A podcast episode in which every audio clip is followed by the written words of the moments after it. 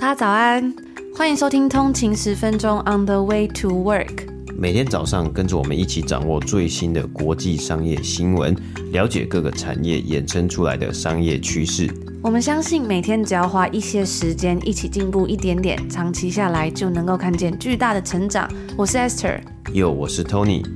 让我们一起在通勤的路上前往世界。早安，今天是十一月二十四号，星期五，欢迎回来通勤十分钟。大早安。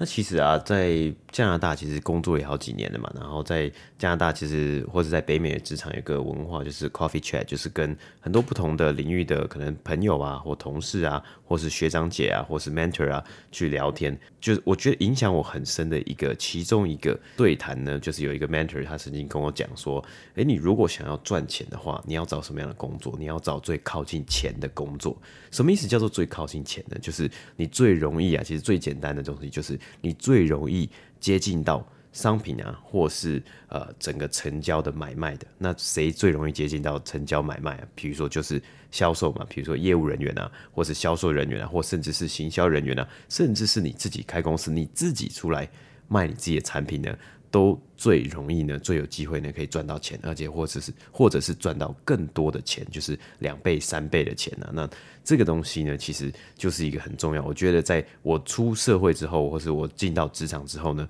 对我来说是一个很重要的一个 concept。还有在找工作，还有选择职涯。那你如果呢，其实你如果也是在这样的领域，不管是 to B 啊，或是 to C 的业业务人员、销售。行销，或是你自己是公司的呃老板，或是你是主管，或是你是业务主管的话呢，今天我们最近有一堂很棒的线上课程，想要推荐给大家，那就是由先行智库的苏苏平执行长他所开设的高效业绩实战课啊。这个课程呢，他会用系统化的方式来拆解业务流程啊，然后利用呢销售的数据呢来去帮助解决客户的痛点，并且呢让你成功的说服客户啊来推进你自己的业绩。那当然，你达到业绩呢，当然就有更多的奖励随之而来嘛。这个课程啊，现在的优惠价格呢是非常的非常优惠啊，是比五折还优惠，大概四三折左右而已啊。然后如果呢你今天用通勤十分钟的折扣码呢，还可以再折三百五十块。我也把所有的资讯呢。都放在我们今天的节目的 show note 下面了。那现在买的话呢，还会送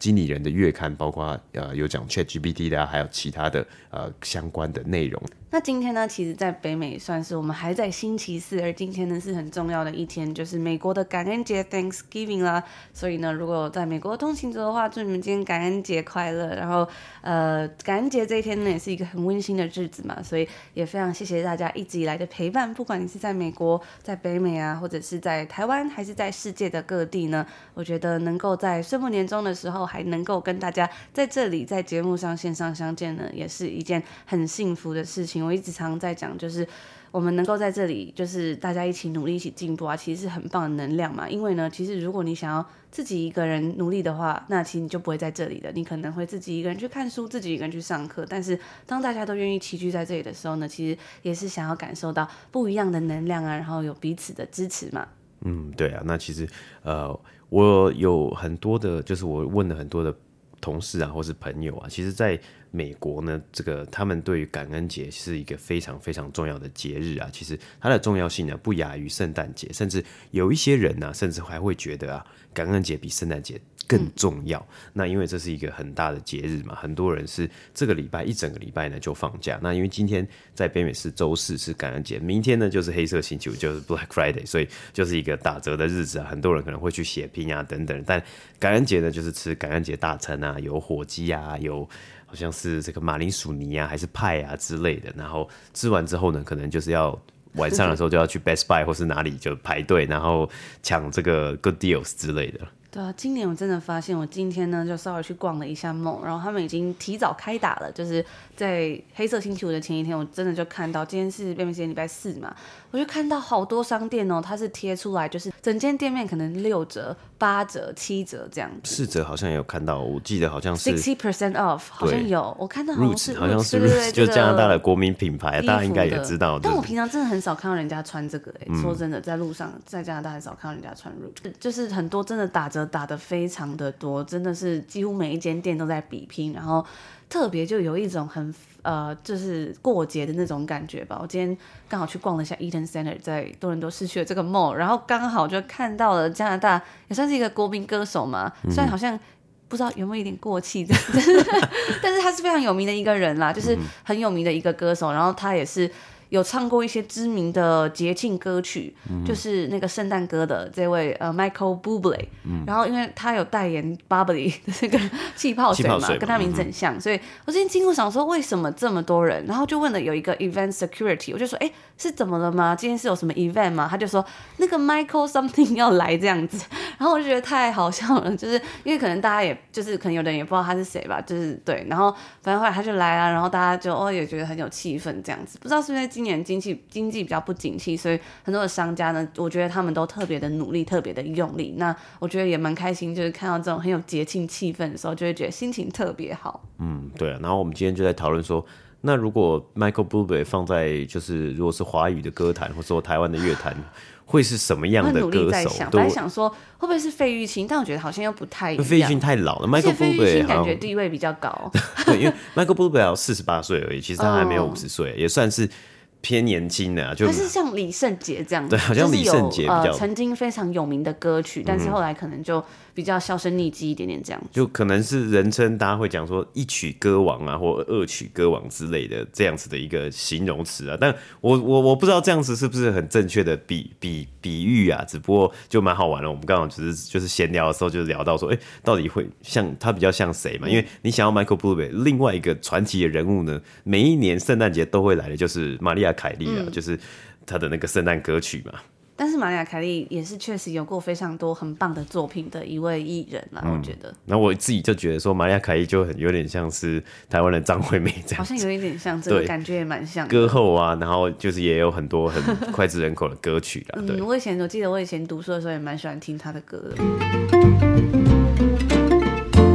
过去这一个礼拜啊，所有的新闻都围绕在 OpenAI 上面。那终于啊，最新最新的消息啊，Sam Altman 呢，他是回国回到了。OpenAI 重新担任执行长，那这个礼拜其实还有另外一个大新闻，我们在之后呢再来去统整一下这个整体的 OpenAI 的事件啊，非常非常的精彩，跟电影一样精彩啊。那这礼拜的大新闻呢是有关于加密货币的领域啊，这两年呐、啊，似乎对于绰号是英文简称的人好像有点不顺哦。先是呢，SBF 在今年应该也算是前几个礼拜呢被判有罪嘛。在本周呢，来自亚洲，目前可以算是全球最大的加密货币交易所币安 （Binance） 的执行长，人称 CZ 的赵长鹏呢，在美国的法院认罪，承认呢违反了美国的反洗钱 （Money Laundering） 等法令啊。那赵长鹏的认罪呢，是该公司币安与美国司法部进行调查之后的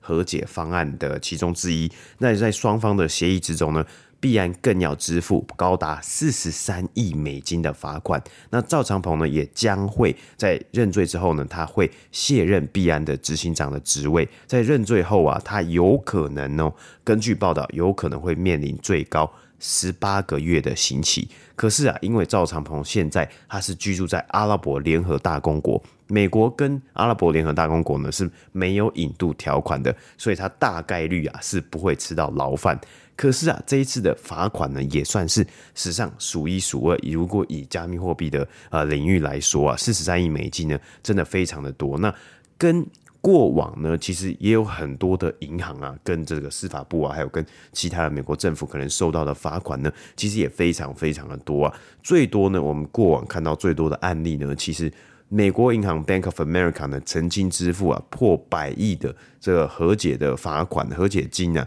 那主要呢，最多数的过往呢，其实都是集中在二零零八年次贷危机，那时候贩售了非常多的这个推了非常多的房贷嘛，刺激房贷等等的，还有各种衍生性的金融性商品啊。那我们稍微的举补充一下，那时候的美国的这些银行呢，在没有相关的监管法法规啊，或者是可能那时候的法规比较松散的一个情况之下呢，他们甚至啊还擅自呢帮使用者呢来去注册，或是来去登记这个房贷啊，或是登记的开账户嘛。那这个东西呢叫做 robo-signing，有这样子的一个行为啊，有很多间啊，不只是一间，在美国银行呢是都有牵涉到这样子的一个嫌疑啊。所以当时呢，其实付了非常多，几十亿呢，甚至是五十亿、五十亿以上呢，是近百亿、破百亿的 settlement 的呃罚款呢、啊。但是啊，其实这一次四十三亿美金呢，真的也非常非常的多了。根据《华尔街日报》的报道啊，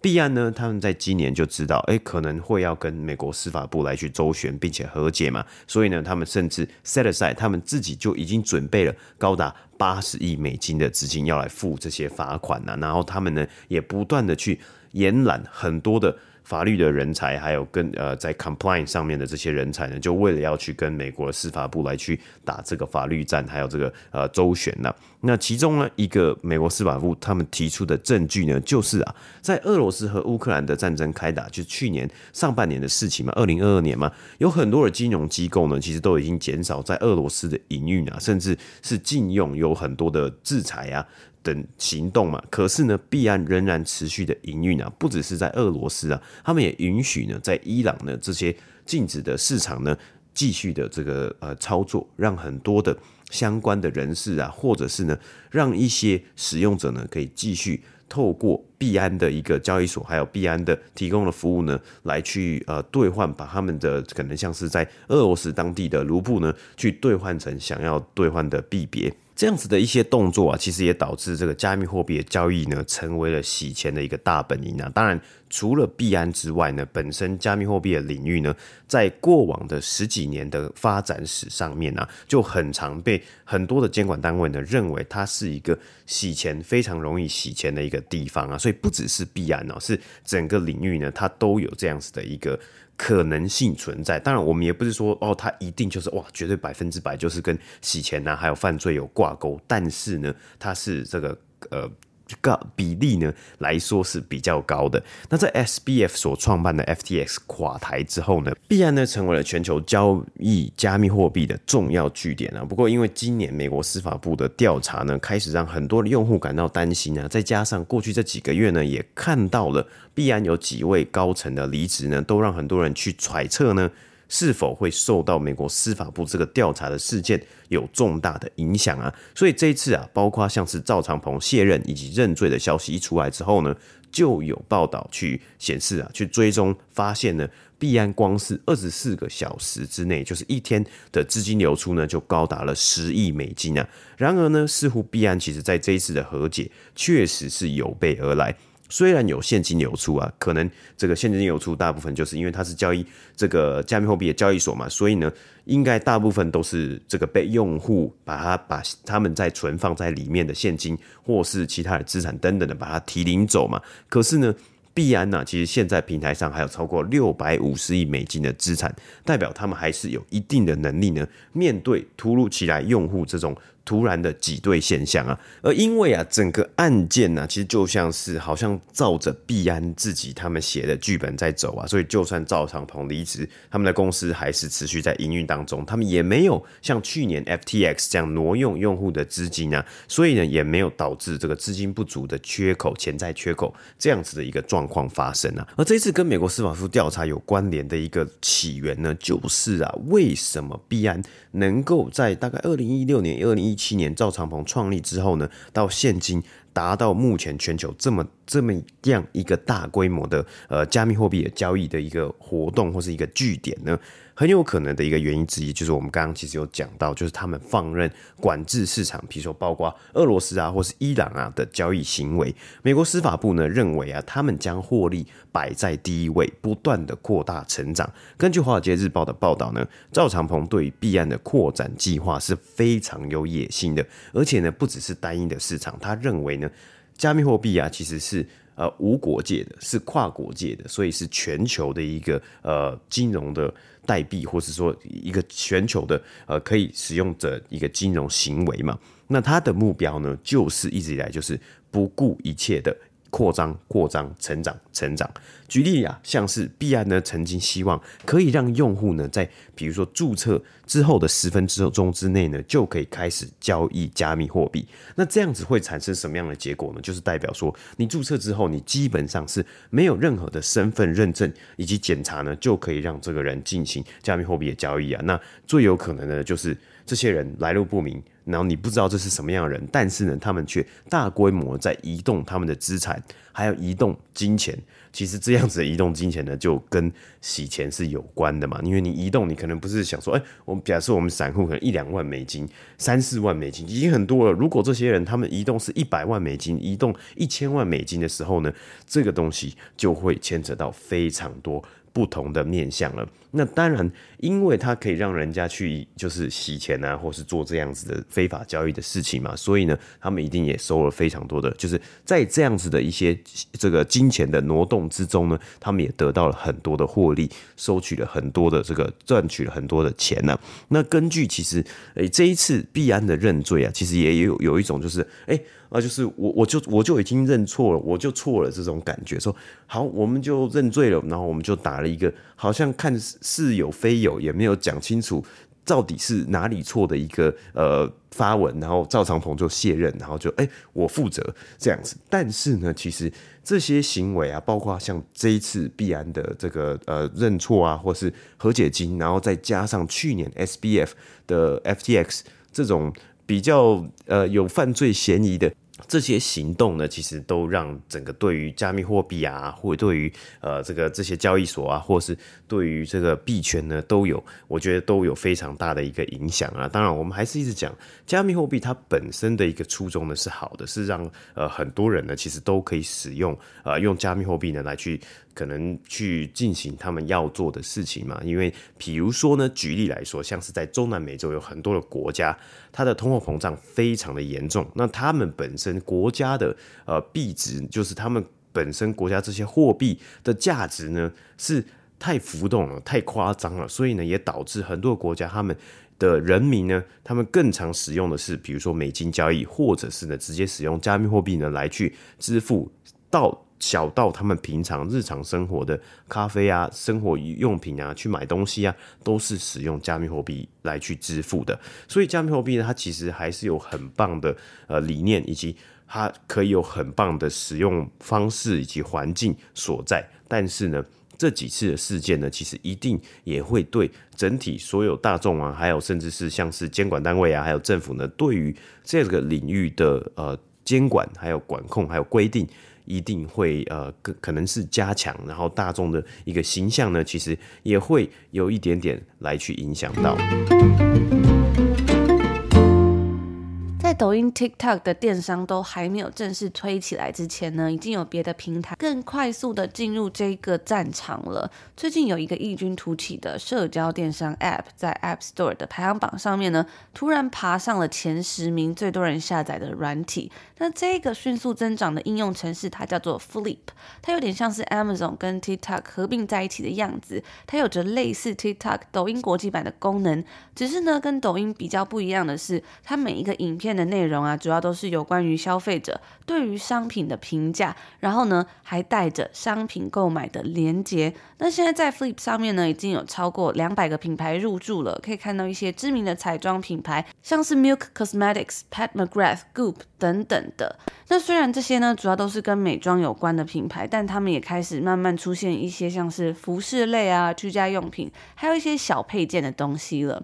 Flip 这间公司成立于二零一九年，但是呢，之所以在最近突然快速增长的原因，是因为他们提供了超级大方的好友推荐活动。如果用户在上面有越多的好友呢，那你就能够拿到越多的钱，有时候还能够拿到价值一百三十块美金的商品抵用金。在今年九月的时候啊，Flip 的总下载量就已经突破一百万次了，订单总量呢也突破了三万。那除了用 Referral 这种推荐好友加入的策略之外呢，用户也可以。透过发布一些商品评价而获得报酬，透过像是看更多 Flip 上面的内容啊，或者是去跟别人互动，也能够得到一些额外的奖励。那最重要的是，他们是怎么赚钱的呢？他们的商业模式非常的简单，就是去抽成每一笔在该平台上面完成的销售。但是呢，Flip 也表示啊，他们不会额外向那些加入他们平台的品牌去收钱。所以总而言之呢，就是你在上面你有卖出东西，他才会收取这个趴数。那因为呃这几年很流的 Super Apps，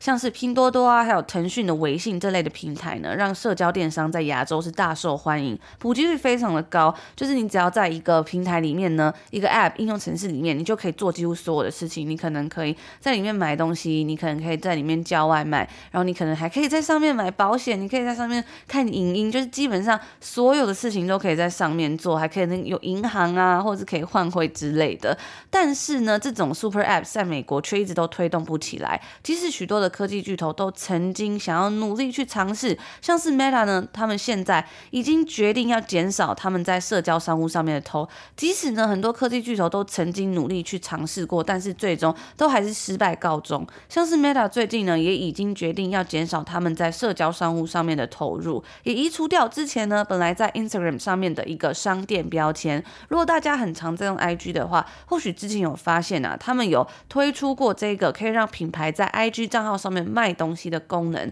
就是呢在这张图片你发的这个贴文上面呢，假设呃模特身上穿了一个衣服或一个鞋子，那你就可以把它做一个标签，顶进去呢就可以看到你的这个商品，然后让用户去购买这样子。但是呢，他们最后也把这个功能就是取消掉了。因为真正使用的人呢，还是少之又少。在今年九月份，ByteDance 字节跳动在美国推出了 TikTok Shop，但是呢，最终一样是成效不佳，表现得不怎么样。或许最终的解决方法呢，是这些科技巨头他们可能要去跟电商龙头合作，而不是竞争。举例像是在前几个礼拜，我们就看到 Amazon 以及脸书的母公司 Meta，他们两间公司合作，让用户呢在看到脸书以及 IG 广告的时候啊，是直接可以在平台上面整合进 Amazon 的结账资讯。让用户无需离开脸书或是 IG 的页面，就可以直接完成购物了。那之前 Amazon 呢，其实也有跟 Snapchat 的母公司 Snap 达成类似的协议。从这个商业故事之中啊，我们是看到了，虽然 Flip 现在它是成长飞速没错，但是呢，他们之所以这么快速增长的原因啊，其实是因为他们现在下重本在折扣的部分，还有像是我们刚刚讲到的 Referral 这种策略。但是呢，这些折扣的代价其实真的非常的高，特别是对于一间才刚刚募到九。九千五百万美金的公司，只有当你最终能够获得足够的动力来将公司转亏为盈的时候呢，这些在为了让公司增长的时候所做的大撒币，才能真的得到回报。Flip 就表示说，他们现在正准备要去筹集更多的资金，让他们有更多的空间跟资源去挥霍跟发展。但是其实真正的考验呢、还在后头，就是当你的折扣用完，你今天呢没有在这么多这些甜蜜的报酬的时候，那到底你还能不能够留住这些用户？这才是真正的重头戏。如果这些用户当你开始把价格提高，你没有 pricing power。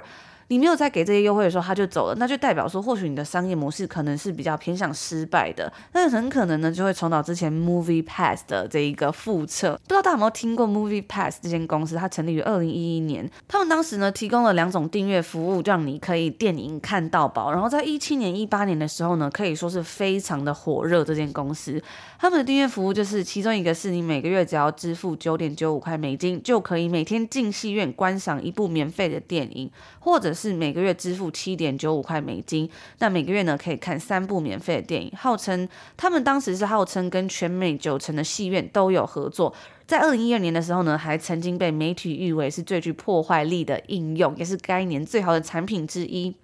但是呢，后来因为他们一直没有办法成功募集可以让 Movie Pass 运作的资金，也就是说，他们一开始呢其实是有一直在烧钱，他们募到了很多钱，一直在募钱。从二零一一年成立之后，他们提出了一个很棒的愿景，可是呢，却没有办法让这些用户真正去买单。当他们想要去提高价格啊，或者是呢，经过了这个快速增长的阶段，想要去真正去转亏为盈的时候呢，就得到了很多用户的抱怨，然后损失了很多他们的顾客，所以最终啊，他们。只能选择去终止他们服务之中的所有订阅，然后失败收场。所以这个 Flip 呢，我觉得非常的好玩。今天我们又看到了一个算是新兴的，在北美很红的一个购物社交平台。那不知道呢，它之后有没有办法留在这个市场上？我们也很期待继续看下去。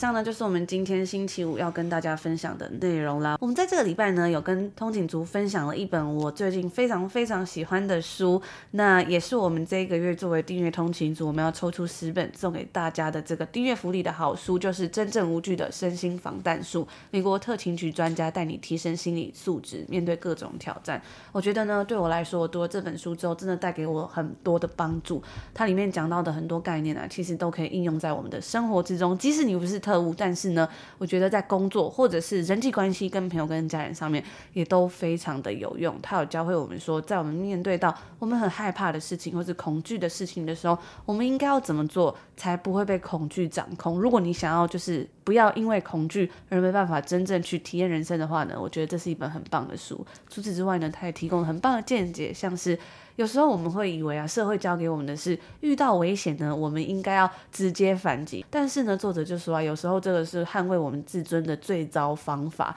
我们应该要去判别危险热区，然后尽量的在真正危险发生之前去远离它。然后呢，制定好属于自己最适合自己的策略，在最有利于你的环境再反击。所以我觉得，嗯，真的是。很推荐大家这本书。那如果你不是订阅通勤族的话呢，其实我们有两个礼拜的免费试听哦，所以非常欢迎大家在 Apple Podcast 上面可以开启这个两个礼拜的免费试听，然后去收听我们这个礼拜的两百一十三还有两百一十四集，了解更多。那当然呢，如果你有兴趣的话，也非常欢迎可以订阅我们的 Podcast 频道。除了礼拜一跟礼拜五的节目，还有礼拜二、三、四的付费订阅更深入的内容。那现在其实，在 Apple Podcast 上面也有年费的订阅方案。有七六折非常优惠的这个内容，然后从原本七千多块变五千多块，大约等于三个多月的免费试听。所以大家如果有兴趣的话，千万不要错过了。如果你不是 Apple 的用户的话呢，你也可以用 Patreon 开启一样的订阅，然后一样是有非常优惠的年费优惠。所以，嗯，大家有兴趣的话呢，可以在我们节目往下滑看到更多的内容，或者是追踪我们的 IG 账号 under 一个底线 Way to Work。那我们就在这里祝福所有通勤族，今天星期五有一个愉快的开始，美好的一天。那我们。就下周见喽！下周见，拜拜。拜拜。